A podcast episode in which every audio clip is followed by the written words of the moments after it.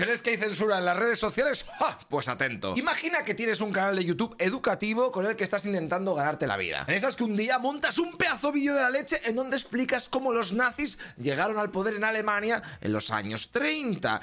Todo muy bien realizado, eso sí, con fuentes, currándote el guion, la narración y la edición. Ok, pues a los pocos segundos de publicar el vídeo, ¡found! YouTube te cambia la monetización de verde a amarillo. O lo que es lo mismo, ese vídeo ya no te va a dar dinero. Y lo que es peor, que la plataforma no va a recomendarlo ni tendrá tanto alcance como los vídeos monetizados. Y claro, tú en ese momento flipas bastante. Joder, que es historia, que eso le he dado hasta en la ESO, no me jodas. Bah. Seguro que es culpa del bot que se ha confundido, así que reclamas para que lo chequee un humano. Lo malo que esa revisión tarda varios días, por lo que el vídeo ya ha perdido el poco impulso del principio y todas las visitas que te han llegado te han dado cero euros. Pero bueno, lo importante es que por lo menos la gente lo vea. ¡Tutín! Uy, te ha llegado un mail de YouTube y te dicen que lo sienten, pero van a tener que mantener la restricción ya que consideran que el vídeo no cumple no sé qué hostias aleatorias. Después, con el paso del tiempo, comentando la jugada con algunos creadores de contenido, te dicen que en esos casos lo mejor es no decir palabras como nazi, guerra, muerte, sangre y que debes sustituir el nombre, por ejemplo, de Hitler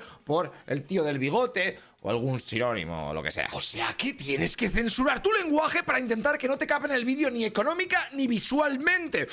Qué decisión más difícil. ¿Ay qué haces? Bueno, pues tienes tres opciones. Primero, muchos creadores pasarán por el aro censurando su guion y podrán monetizar sus vídeos. Otros tantos, y aquí está el verdadero problema, cansados de estas tonterías, directamente dejarán de hacer vídeos de ciertas partes de la historia o temáticas que suelen traer problemas con la plataforma, haciendo que algunos temas poco a poco dejen de ser analizados. Y por último, tendríamos a la resistencia, que son a los que les da igual todo, ¿eh? Y no van a cambiar ni una coma del vídeo, pero sufrirán restricciones y les será más difícil difícil llegar a tener buenos números. Ojo, eh, que esta forma indirecta de censura que te acabo de contar no solamente pasa con la historia, sino con otros tantos temas. Y es que no sé si lo sabes, pero todos los youtubers del mundo debemos de seguir las reglas de YouTube Estados Unidos, ya que ellos son los que dicen que pueden o no pueden monetizar, eh, que para algo es su empresa privada. Y te voy a poner un ejemplo que nos dijeron los propios trabajadores de la plataforma para que lo entiendas mejor. En Europa podríamos decir que estamos bastante avanzados en el tema de la educación sexual para los chavales, pero en Estados Unidos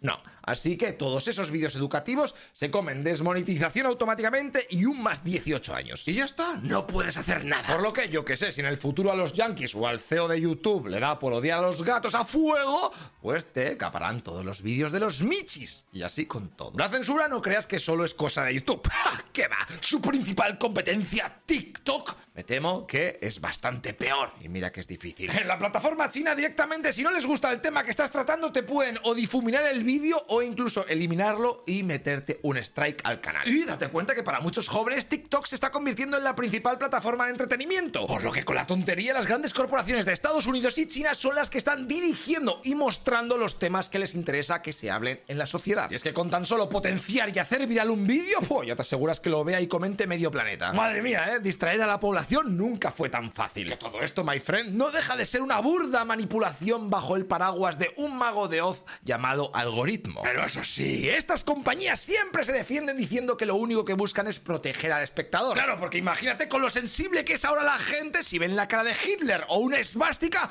¡Fua! Chaval, vete tú a saber lo que harán. Vale, con la tontería seguro que ya tengo el vídeo desmonetizado y capao.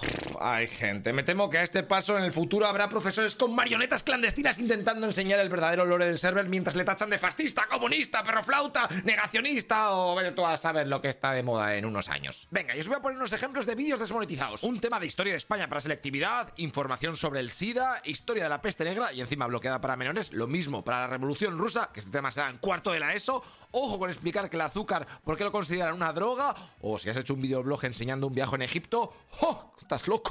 En fin, que la cosa está jodida. Hey, una cosa, tú que estás escuchando este podcast, te recuerdo que todo esto está subido en nuestro canal de YouTube, ¿eh? Noticias Ilustradas. Y lo verás con vídeo, eh, que va a molar más. Aunque si tienes que trabajar y lo quieres en podcast, pues en audio, pues así está bien. Pero bueno, así vienes y me ayudas un poquito. O en, metes una mano con Patreon, ¿eh? que todo esto es un pateo de la leche. Y ya sabes que la cosa está muy mala. Bueno, haz lo que veas. Nos vemos en el siguiente capítulo. Hasta luego, loco Pixas.